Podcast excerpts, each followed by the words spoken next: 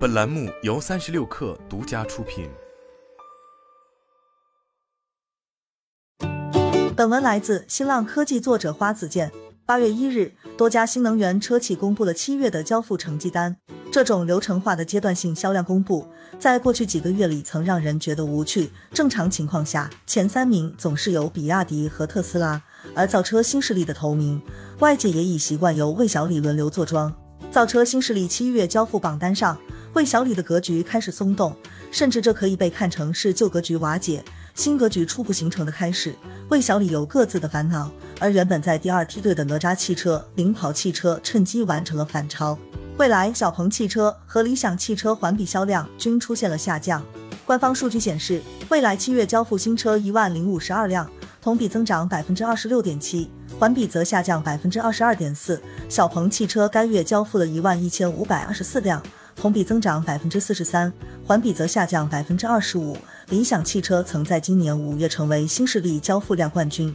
七月的交付量下降至一万零四百二十二辆，同比增幅为百分之二十一，环比降幅为百分之二十。七月三十一日，蔚来董事长李斌就已经开始打了预防针。他在未来合作伙伴日上透露，交付量逐月上升的 ET 七元计划能够在七月实现新高，但因为压铸件供应不足。导致少生产几千辆车，影响了交付量。一方面，李斌现场喊话合作伙伴顶住压力；另外一方面，蔚来则是在第第三季度紧锣密鼓推动新车型的交付，分别是八月二十八日开始交付 ET 七，以及在九月底交付 E T 五。失去造车新势力头把交椅很长一段时间后，蔚来正在寻求解决办法，一度苦于没有新车型而影响了销量。蔚来就在二零二二年一口气交付三款车型，E T 七交付量提升后。对未来的刺激效果很明显，单月交付破万已经是常态。但从李斌的喊话来看，未来距离依靠规模在供应链施加影响力仍有很长的路。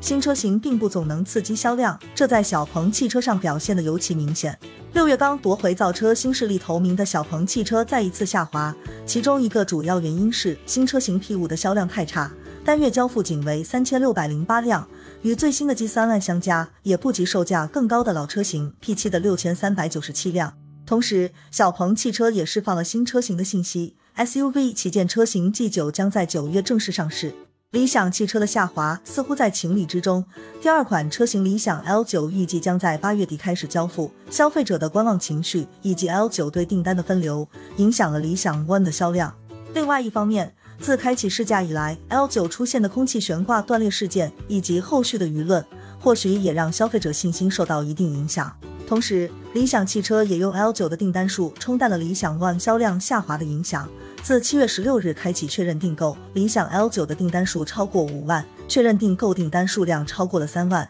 第二梯队对玉小李的超越，并不是在突然之间发生的。进入二零二二年。哪吒汽车和领跑汽车几乎复制了魏小李在二零二一年的增长路径。官方数据显示，二零二二年上半年，两者的半年销量分别为六万三千一百三十一辆和五万一千九百九十四辆，同比增幅维持在百分之两百及以上的水平。其中，领跑汽车以百分之两百六十五的增幅，成为今年上半年增速最高的造车新势力，一度在今年四月问鼎。七月，哪吒汽车共交付一万四千零三十七辆哪吒 U 和哪吒 V，其中还有一千三百八十二辆来自海外市场，这让早已出海的蔚来和小鹏汽车汗颜。这一成绩也让哪吒汽车坐庄造车新势力月交付榜单，领跑汽车紧随其后，七月共交付一万两千零四十四辆车，已经连续五个月交付量破万。与与小李不同，哪吒汽车和领跑汽车主打入门市场，且不少订单来自 B 端。以哪吒汽车为例。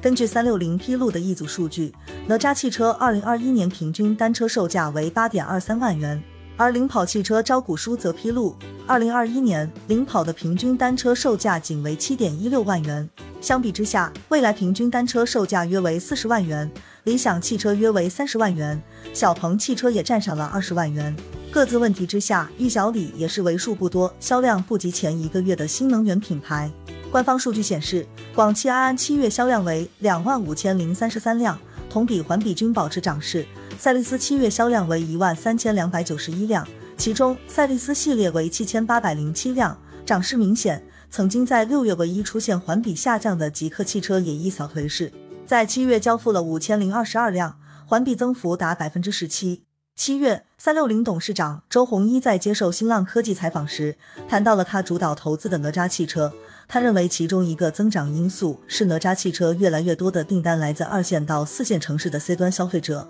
而这些消费者对汽车空间、尺寸和性能更偏爱。在下沉市场攻城略地、站稳脚跟后，领跑汽车和哪吒汽车也开始逐步进入蔚来和小鹏汽车的核心市场，试图利用二十万元加售价的电动轿车。与后两者在一二线市场分一杯羹。七月三十一日，哪吒汽车基于山海平台打造的中型电动轿车哪吒 S 正式上市，售价区间覆盖了二十至三十万元市场。今年第四季度启动交付。领跑汽车也在五月启动了中大型纯电轿车 C 零一的预售，价格区间处于十八至二十七万元，预计在第三季度晚些时候上市。也是在八月一日，蔚来似乎才吹响加速进入下沉市场的号角。据三十六氪报道。蔚来计划在未来和面向大众的品牌之外推出第三个品牌，覆盖二十万元以下的中低端市场，利用下沉市场提升销量。榜首更迭的背后也是两种路线的选择：以哪吒汽车、领跑汽车为代表的下沉市场包围城市，